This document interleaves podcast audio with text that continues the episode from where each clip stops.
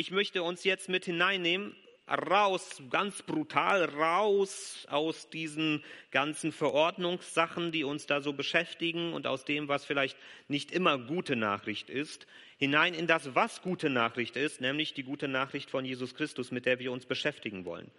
Ähm, und dazu wollen wir ähm, weiter anknüpfen an das Markus-Evangelium, wo wir unterwegs waren.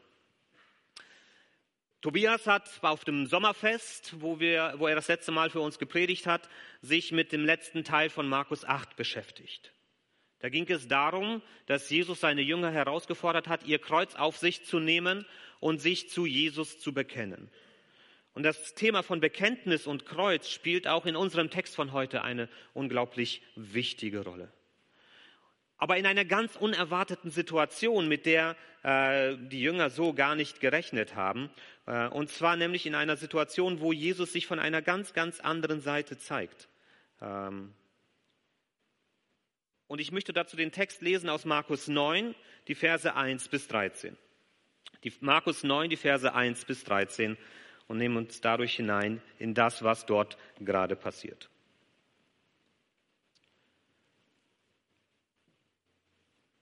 Da lesen wir. Dann sagte Jesus zu seinen Zuhörern, also hier noch so im letzten Teil, wo wir gerade vorher unterwegs waren, ich versichere euch, einige von euch, die hier stehen, werden nicht sterben, bevor sie gesehen haben, wie sich Gottes Reich in seiner Kraft durchsetzt. Sechs Tage später nahm Jesus Petrus, Jakobus und Johannes mit auf einen hohen Berg. Sie waren dort ganz allein. Da wurde Jesus vor ihren Augen verwandelt. Seine Kleider wurden so strahlend weiß, wie kein Mensch auf der Erde sie bleichen könnte. Dann erschienen Elia und Mose und redeten mit Jesus. Petrus rief, Rabbi, wie gut, dass wir hier sind.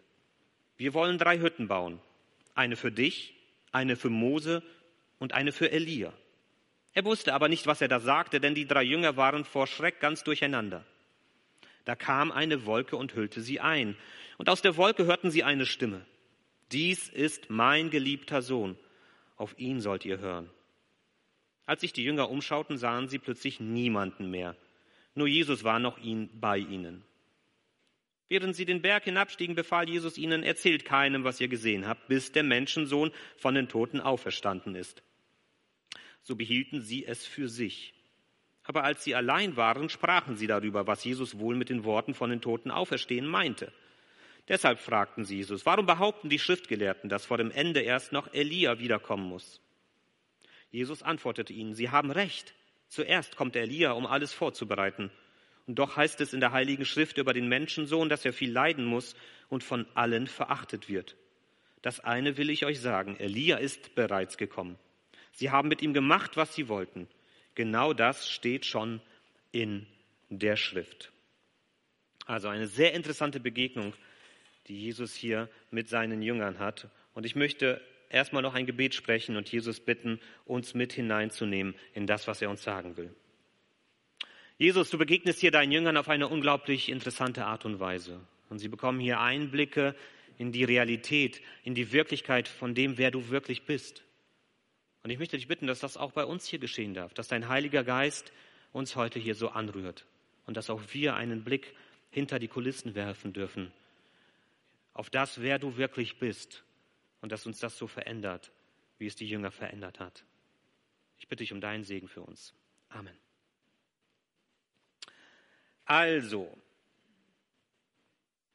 Jesus geht, äh, spricht erstmal zu den Zuhörern, mit denen er vorher gesprochen hat, über das Thema Kreuz und Bekenntnis. Und er macht hier eine ganz interessante Aussage in diesem Abschnitt, in Vers 1. Er sagt, einige von äh, euch, die hier stehen, werden nicht sterben, bevor sie gesehen haben, wie sich Gottes Reich in seiner Kraft durchsetzt.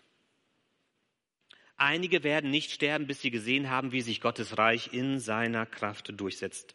Eine faszinierende Aussage. Was bedeutet das?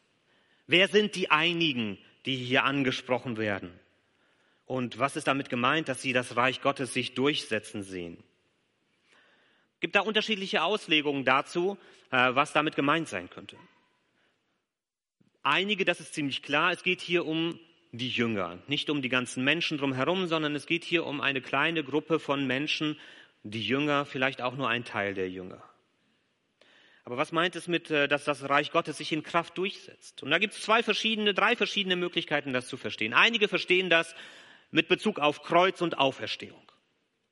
In der Auferstehung setzt sich Gottes Reich durch gegenüber der Macht des Todes. Das wäre eine Möglichkeit. Einige haben das ja miterlebt, dass Jesus auferstanden ist. Ähm, nicht alle Menschen, aber einige. Andere beziehen das direkt auf den Text, den wir heute gelesen haben, auf die sogenannte Verklärung. Dass sich hier in einer gewissen Hinsicht Gottes Reich durchsetzt. In diesem besonderen Augenblick, äh, den die Jünger mit Jesus erleben dürfen. Und es sind ja nur drei, einige von denen, die da sind. Ich persönlich denke, dass hier wirklich auch beides im Blick ist dass Jesus hier meint, dass jetzt eine neue Epoche in seinem Dienst einsetzt, einsetzt und dass einige von denen, die hier sind, das alles auch miterleben werden. Es beginnt ein neues Kapitel seines Dienstes. Er ist jetzt ganz konkret immer stärker auf dem Weg Richtung Jerusalem, Richtung Golgatha, da wo er gekreuzigt wird, wo er auferstehen wird und wo er den Himmel fahren wird. Und das ist auch Thema in dem, wo Jesus sich mit Elia und Mose gleich unterhalten wird. Das kommt hier im Markus nicht so rüber, aber im Lukas sehen wir das. Er redet mit ihnen über Tod und Auferstehung. Das ist Thema dieser Verklärung. Und ich sehe hier auch einige Ähnlichkeiten zur Taufe. Bei der Taufe war Jesus im Wasser und als äh, er aus dem Wasser stieg, kam eine Stimme vom Himmel, so wie hier bei der Verklärung, und es kam die Taube runter oder der Heilige Geist in Form einer Taube. Und es war dort die Vorbereitung oder das Bekenntnis Gottes zu Jesus für seinen allgemeinen Dienst. Und hier, kurz bevor sein besonderer Dienst auf dem Weg zum Kreuz beginnt, macht Gott das noch einmal, bekennt sich zu Jesus Christus. Und einige von denen, die mit dabei sind, Einige von diesen dreien und dann von dem Rest der Jüngern werden es miterleben, bis hin zur Kreuz- und Auferstehung, bis hin zur Himmelfahrt, wie sich Gottes Reich hier in dieser besonderen, anderen Art und Weise durchsetzen wird. So viel zum Einstieg für den Vers 1. Sechs Tage später nimmt er drei von seinen Jüngern mit. Das ist interessant. Immer wieder sind es drei gleiche Jünger, die Jesus für besondere Situationen herausgreift seine Hardcore-Clique, könnte man sagen. Petrus, Jakobus und Johannes. Alle drei werden später, nachdem Jesus in den Himmel zurückgekehrt ist, eine besondere Rolle in der Gemeinde spielen. Petrus, zu dem Jesus sagt, weide meine Lämmer, der aber auch einen brutalen Tod sterben wird in Rom. Jakobus, der genannt wird eine Säule der Gemeinde, der die Gemeinde in Jerusalem gut geführt hat, bis er von Herodes hingerichtet worden ist in Jerusalem. Und Johannes, dem wir dieses äh, das Johannesevangelium verdanken und auch die Johannesbriefe und Johannes Offenbarung, der wird ein ganz alter Mann werden, aber einer ganz wichtigen Säulen auch der Gemeinde, gerade in Kleinasien, wo er dort am Dienen ist, bis er uralt ist und dann friedlich sterben kann. Alle drei haben eine besondere Rolle eingenommen in der Gemeinde. Und sie werden mit hier von Jesus hineingenommen. Und nur diese drei erleben diese außergewöhnliche Situation. Da werden wir später ganz am Schluss noch darauf zu sprechen kommen, wenn wir ein paar Gedanken mitnehmen. Was macht das mit den anderen, die nicht dabei sind? Was denken die sich? Nicht schon wieder Petrus, Jakobus und Johannes. Gerade die Großmäuler, weil alle drei auch noch eine große Klappe hatten. Was macht das mit den anderen, die nicht dabei sind? Auch mal darüber nachzudenken, werden wir noch machen. Das, was Sie hier erleben, ist schwer in Worte zu fassen. Sie können es nur grob umschreiben. Es ist interessant, Johannes, der hier dabei ist, wird das später ja nochmal erleben. Wenn wir die Offenbarung aufschlagen. Ganz am Anfang sieht er ein Bild von Jesus und er hat auch Schwierigkeiten in Worte zu fassen, was er dort sieht. Und so geht es hier auch. Da sahen sie, seine Kleider wurden so strahlend weiß, wie kein Mensch auf der Welt sie bleichen könnte. Und er wurde vor ihren Augen verwandelt. Vielmehr können sie dazu gar nicht sagen, was sie dort erleben. Manchmal gibt es so Situationen, die uns wirklich sprachlos lassen, die wir gar nicht in Worte kleiden können. Was bekommen Sie hier geschenkt? Was ist das, was hier passiert? Ich glaube, die Jünger, diese drei, bekommen hier einen einzigartigen Einblick in das göttliche Wesen von Jesus. Unserem Glauben nach ist Jesus vollkommen Mensch und gleichzeitig vollkommen Gott. Aber während er hier auf der Erde herumgewandelt ist, hätte man von außen gar nicht erkennen können, dass er nicht einfach nur normal Mensch ist, sondern auch vollkommen Gott. Denn sein göttliches Wesen war in einer gewissen Hinsicht verborgen hinter seinem Körper aus Leib und Blut. Er ist ja eben nicht ständig mit einem heiligen Schein über dem Kopf herumgelaufen oder mit dieser glänzenden Aura. In den meisten Tagen wirkte er ganz normal, wie jeder andere Mensch auch. Aber hier könnte man sagen, bricht etwas von seiner Göttlichkeit hindurch und wird sichtbar, wird erfahrbar. Und ich schätze, der Regler dieser Göttlichkeit, die da so durchscheint, ist nur ganz kleines bisschen hochgedreht, denn wir wissen ja, niemand kann Gott sehen und am Leben bleiben. Also es ist nur ein ganz, ganz kleiner Schein seiner Göttlichkeit, die hier durchscheint. Aber es reicht, um die Jünger komplett von den Socken zu hauen. Zwei Menschen kommen hier hinzu. Mose und Elia. Das ist keine Überraschung, dass es genau diese zwei sind. Das hat einen bestimmten tieferen Sinn. Beides sind zentrale Gestalten der jüdischen Geschichte. Mose hat das Volk aus der Sklaverei geführt. Er steht für die Freiheit des Volkes und gleichzeitig auch für das Gesetz Gottes, das Gott ihm anvertraut hat am Berg Sinai. Mose ist immer stellvertretend für das Gesetz. Er ist der, der das Gesetz Gottes zu Israel gebracht hat. Das Gesetz, was seit über 4000 Jahren bis heute für die Juden immer noch ihr Gesetz ist, das sie versuchen, so gut es geht, einzuhalten. Mose steht für das Gesetz. Elia auf der anderen Seite gilt als einer der größten Propheten. Er steht für die Propheten, die auf das Gesetz immer wieder zurückgewiesen haben und gesagt haben, ihr müsst zurück zu Gott und ihr müsst zurück zu seinen Geboten. Weg von euren schlechten Wegen, zurück zu den guten Wegen Gottes. Das war die Aufgabe der Propheten. Und das Besondere an Elia ist ja, wenn man vielleicht weiß, wie seine Geschichte verlaufen ist, dass Elia den Tod nicht gesehen hat, sondern Elia wurde von Gott hinaufgenommen in den Himmel. Und deshalb glaubten viele Juden, das spielt ja hier auch eine Rolle später, dass dieser Elia zurückkommen wird, bevor Gott sein Reich aufbaut. Dass Gott ihn hochgenommen hat, um ihn später zurückzuschicken, um die Menschen darauf vorzubereiten, dass Gott sein Reich errichten will. Und Jesus ist hier im Gespräch mit Mose, Mose, und Elia, im Gespräch mit der jüdischen Tradition, im Gespräch mit Gesetz und Propheten. Das ist eine tiefe Bedeutung, die dahinter steckt. Dass Jesus eben nicht sich komplett loslöst von seiner Vergangenheit, sondern dass er das zur Erfüllung bringen will, was damals angekündigt und vorgestellt worden ist. Er ist hier im Gespräch mit den zentralen Säulen der jüdischen Glaubenslehre. Und dann sehen wir Petrus. Petrus, unser Plappermaul, der manchmal einfach nicht weiß, wann es gut ist, den Mund zu halten. Petrus aber rief, Rabbi, wie gut, dass wir hier sind. Wir wollen drei Hütten bauen, eine für dich, eine für Mose und eine für Elia. Er wusste aber nicht, was er da sagte, denn die drei Jünger waren vor Schreck ganz durcheinander. Ich finde das so spannend, dass da auch so dieses Eingeständnis ist, dass der einfach losredet und gar nicht mehr so genau weiß, was er da erzählt. Erst recht, wenn wir daran denken, dass das Markus-Evangelium sehr wahrscheinlich auf Petrus zurückgeht. Dass Petrus das in Predigten alles verarbeitet hat. Und dass er das hier so eingesteht, auch vielleicht vor den Zuhörern, zu denen er gepredigt hat und sagt, ey, in dem Moment, Alter, ich war so geflasht, ich wusste gar nicht mehr, was für ein Stuss ich da geredet habe einfach mal so ganz offen und ehrlich zugeben, dass er gerade in dem Moment vollkommen überfordert gewesen ist mit der Situation. Finde ich interessant und finde ich auch gut, dass er so ehrlich auch damit ist. Denn äh, ich werde gleich noch darauf zu sprechen kommen, was Petrus hier vielleicht so versucht und äh, dass das eigentlich zum Scheitern verurteilt ist. Aber da kommt schon Vers 7 mitten rein in das Gespräch, da reagiert keiner weiter drauf. Da kam eine Wolke und, hüllte sie ein und aus der Wolke hörten sie eine Stimme, dies ist mein geliebter Sohn, auf ihn sollt ihr hören.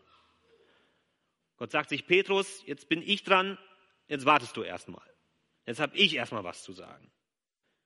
Und nochmal hier diese Parallele zu der Taufe. Ähm, in Lukas Evangelium sehen wir sogar, dass diese Wolke nicht nur irgendwie über ihnen schwebt, sondern dass sie sie einhüllt. Ich weiß nicht, ob ihr das mal vielleicht erlebt habt, wenn ihr auf so einem Berg mal unterwegs gewesen seid. Ich weiß, ihr im Norden Berge, schwere Vorstellung, aber das ist so ganz weit oben und dann kommt die Wolke runter und man ist dann manchmal wie in so einem Nebel plötzlich drinne. Und das kann sehr schnell gehen. Und dann hat man so ein ganz klammes, komisches Gefühl. Das passiert hier. Diese Wolke senkt sich auf sie herab und aus dieser Wolke kommt die Stimme Gottes. Wie bei der Taufe, Taufe, wo der Heilige Geist heruntergekommen ist, aber nur auf Jesus alleine und die Stimme gesprochen hat. So hüllt hier die Wolke alle ein. Die Jünger sind mit hineingenommen in diese besondere Erfahrung. Und Gott, der Vater, bekennt sich hier zu seinem Sohn. Auf ihn sollt ihr hören. Und gerade mit der Gegenwart von Mose und Elia ist das von Bedeutung. Auf ihn sollt ihr hören. Jesus ist Gesetzgeber und Prophet in der gleichen Person. Bei ihm finden wir alles. Er sagt uns, was gut ist, und er erinnert uns immer wieder neu daran, was gut ist und auf welchen Wegen wir unterwegs sein sollen. Nur auf seine Stimme sollen wir hören. Seine Worte sollen unser Leben bestimmen. Das ist unser Bekenntnis als Christen. Wir heißen Christen, weil unser ganzes Leben auf Jesus Christus gründet, auf keinen anderen Ideen, auf keinen anderen Ideologien, auf keinen anderen Weltverständnissen, nur auf Jesus Christus. Jesus ist uns Gesetzgeber und Prophet in einem. Und kurz bevor Jesus sich auf dem Weg zum Kreuz macht, bekennt Gott sich hier zu seinem Sohn und hebt ihn hervor und gibt ihm Macht und Autorität über unser Leben, wenn wir uns zu diesem Jesus bekennen.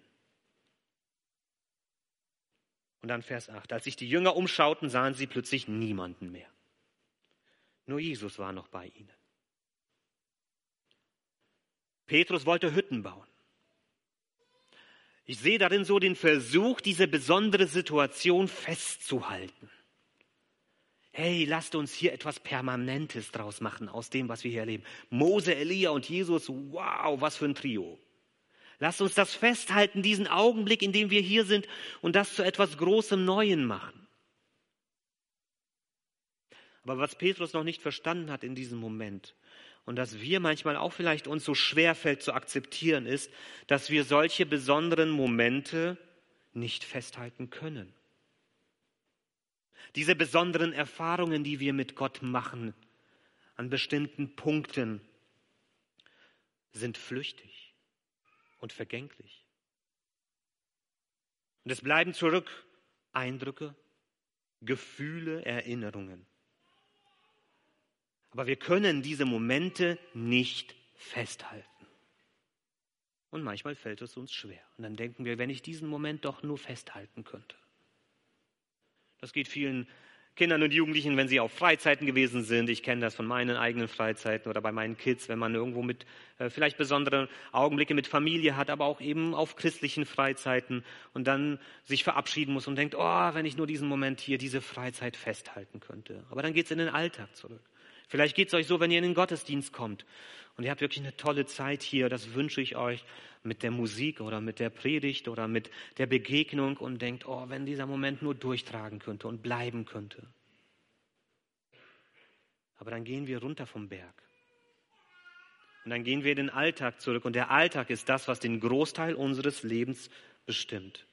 Und diese flüchtigen Momente sind großartig. Aber Sie sind nicht der Alltag unseres Glaubens. Und wir müssen lernen, sie richtig einzusortieren. Und dann, während sie den Berg hinabstiegen, befahl ihnen Jesus, erzählt keinem, was ihr gesehen habt, bis der Menschensohn von den Toten auferstanden ist. Immer wieder sagt Jesus im Markus Evangelium, erzähl keinem davon. Und so sagt er das ja auch den Jüngern, wo man denken könnte, wow, was für ein Erlebnis, das sollen sie doch allen erzählen. Aber Jesus sagt, nein, es, die Zeit dafür ist noch nicht da. Vielleicht wäre es missverständlich, was ihr hier gehört habt. Vielleicht wäre es überfordernd für euch. Die Jünger haben ja in dem Moment, wo das passiert ist, nicht mal genau verstanden, was da passiert ist. Wie sollen sie das richtig weitergeben? Manchmal brauchen solche Erfahrungen auch erstmal andere Erfahrungen, die uns helfen, das richtig einzusortieren. Dass wir das im Rückblick alles richtig verstehen. Für die Jünger fehlte hier noch Tod und Auferstehung, das Kreuz und das leere Grab. Erst mit diesem Rückblick konnten sie begreifen, was hier eigentlich passiert. Und so braucht unser Glaube manchmal Zeit und wir müssen uns auch Geduld geben, dass sich Dinge erst setzen und dass wir sie erst richtig einsortieren können.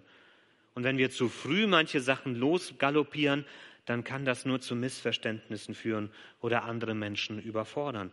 Da brauchen wir Weisheit. Wann ist was dran? Und ganz am Schluss kommt Jesus auf ihre Fragen zu sprechen. Wie ist das mit Elia? Wie ist das mit deinem Tod? Und Jesus gibt hier einen Einblick, einen Ausblick auf seine eigene Zukunft.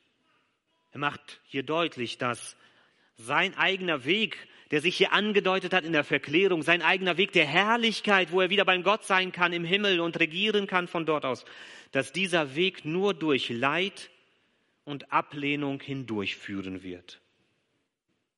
Jesus weiß, was auf ihn wartet.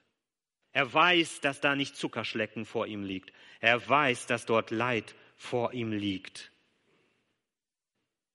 Und er geht diesen Weg, den er dann geht, ganz bewusst. Er weiß, wenn er von diesem Berg herunterkommt, dann wird die nächste Erhöhung, die er erleben wird, sein, die am Kreuz. Wenn er sein Leben lässt für uns. Und Jesus weicht nicht zurück, sondern er stellt sich seiner Zukunft. Und dann sagte hier, Elia, von dem ihr gesprochen habt, der ist bereits gekommen. Und damit ist natürlich der Bezug zu seinem eigenen Cousin Johannes der Täufer gegeben, der ihm vorausgegangen ist, der sein Kommen vorbereitet hat. Äh, Johannes der Täufer steht hier stellvertretend symbolisch für Elia. Was machen wir jetzt mit diesen ganzen Eindrücken, die die Jünger und Jesus hier gesammelt haben. Ich habe mal so versucht, ein bisschen zwischen den Zeilen zu lesen, zu gucken, was kann uns das mitgeben für unsere Zeit heute. Und ich habe fünf Punkte mitgebracht, die ich versuche nur ganz kurz noch mit so reinzubringen. Das erste ist, sei nicht neidisch, wenn andere besondere Erfahrungen mit Gott machen. Sei nicht neidisch, wenn andere besondere Erfahrungen mit Gott machen. Das kann manchmal sehr schwer sein. Ich weiß das aus meiner Jugendzeit, wenn ich auf Freizeiten gewesen bin und andere erlebt haben, oh, was Gott mit ihnen gemacht hat und wie er sie verändert hat, von einem Augenblick auf den anderen, wie sie vielleicht besondere Visionen hatten, wie äh, sie Gebetserhörungen erlebt haben. Und ich habe immer nur gedacht, ja, aber wieso passiert das bei mir nicht? Wann erlebe ich das denn mal? Und einige solche Momente habe ich erlebt. Aber ich war dann doch oft neidisch auf das, was andere erleben, weil ich mir immer denke, Gras ist immer grüner auf der anderen Seite. Das, was die erleben, ist ja noch viel toller als das, was ich erlebe. Und da ist eine Gefahr drin, dass wir neidisch werden. Dass wir gucken, ja, wieso sind die jetzt so herausgehoben? Wieso geht jetzt Gott mit denen so um und mit mir anders? Und dass wir dann lernen, das einfach zu akzeptieren. Uns mitzufreuen mit den anderen, wenn sie sowas erleben aber auch zu vertrauen, dass Gott uns ja nicht übersieht und dass er uns links liegen lässt. Gott liebt uns genauso, wie er die anderen liebt. Nur Gott geht mit jedem Menschen seine eigenen Wege. Dein Weg ist nicht der Weg deines Nachbarn. Und der Weg deines Nachbarn ist nicht dein Weg. Und wenn er was erlebt und du nicht, ist das kein Grund, neidisch zu werden. Und wenn du was erlebst und er nicht, ist das kein Grund, überheblich zu werden und zu denken, ich bin ein besserer Christ. Das hast du noch nicht erlebt.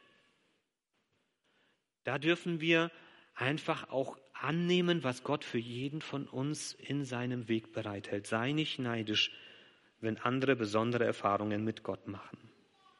Damit zusammenhängt die andere Seite. Sei nicht enttäuscht, wenn dein Glaube so alltäglich daherkommt. Ich habe es schon gesagt. Es gibt nicht für jeden Moment unseres Lebens solche Hype-Momente.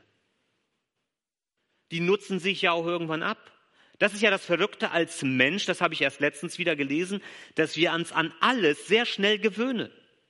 Wenn etwas besonders ist, dann nehmen wir das für einen kurzen Moment wahr und gehen dann davon aus, so muss es jetzt sein. Und dann ist das nicht mehr besonders, sondern dann ist das Alltag. Egal wie toll es am Anfang war. Und wenn wir etwas Schlechtes erleben, dann gewöhnen wir uns auch daran und nehmen das als Basislinie.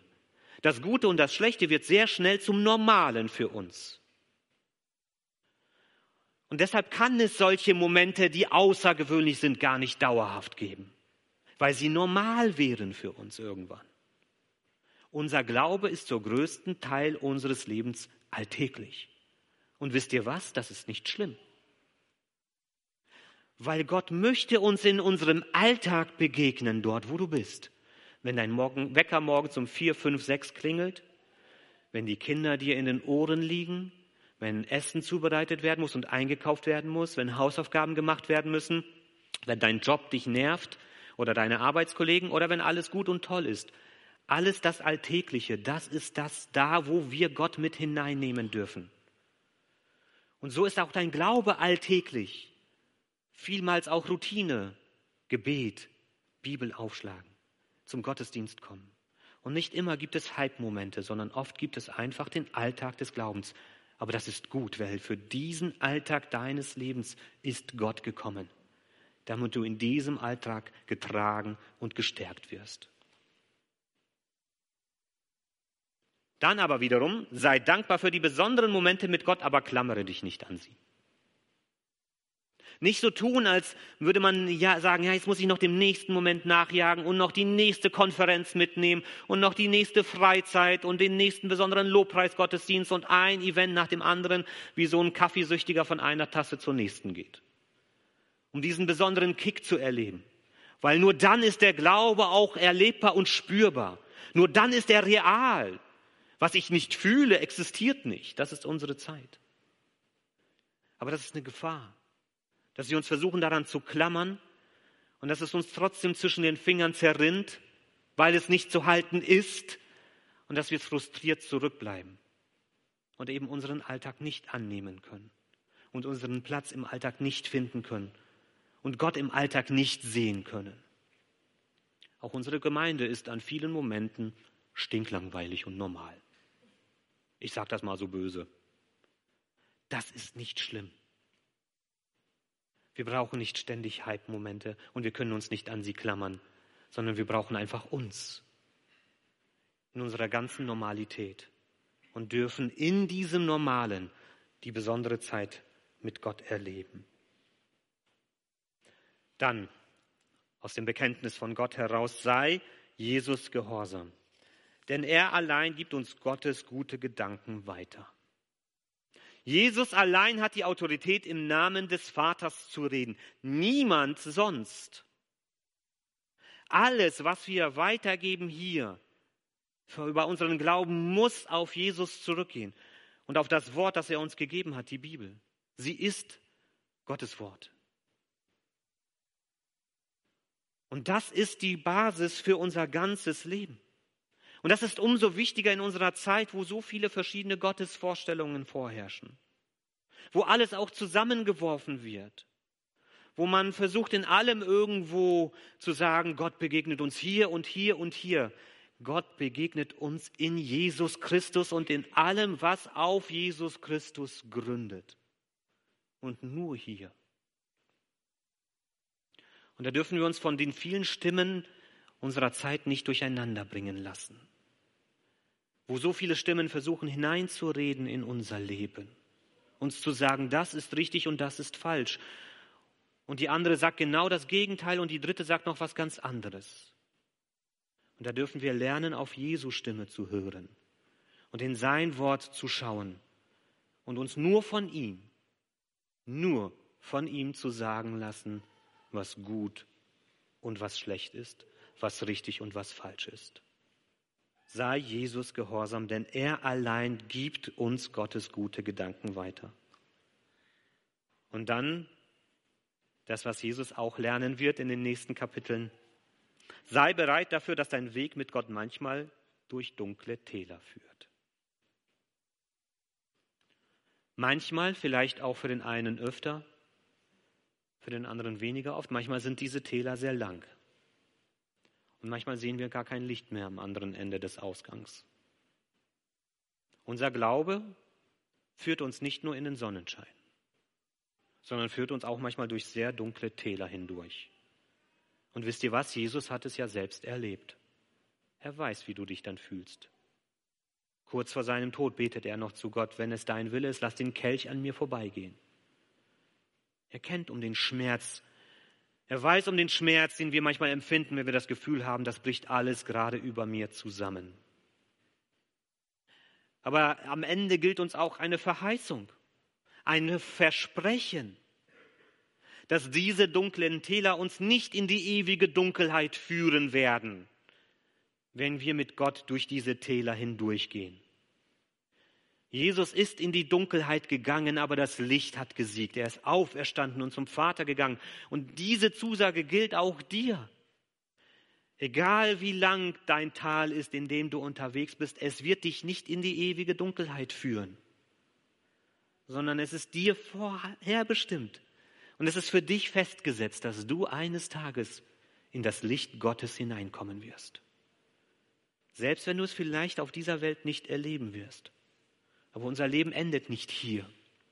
Und es endet nicht in den dunklen Täler dieser Welt, sondern wenn du an Jesus Christus glaubst, endet dein Weg immer mit Garantie und Sicherheit im Licht Gottes. Und die dunklen Täler dazwischen müssen wir lernen, mit Gottes Kraft zu ertragen. Sei bereit dafür, dass dein Weg mit Gott manchmal durch dunkle Täler führt. Amen.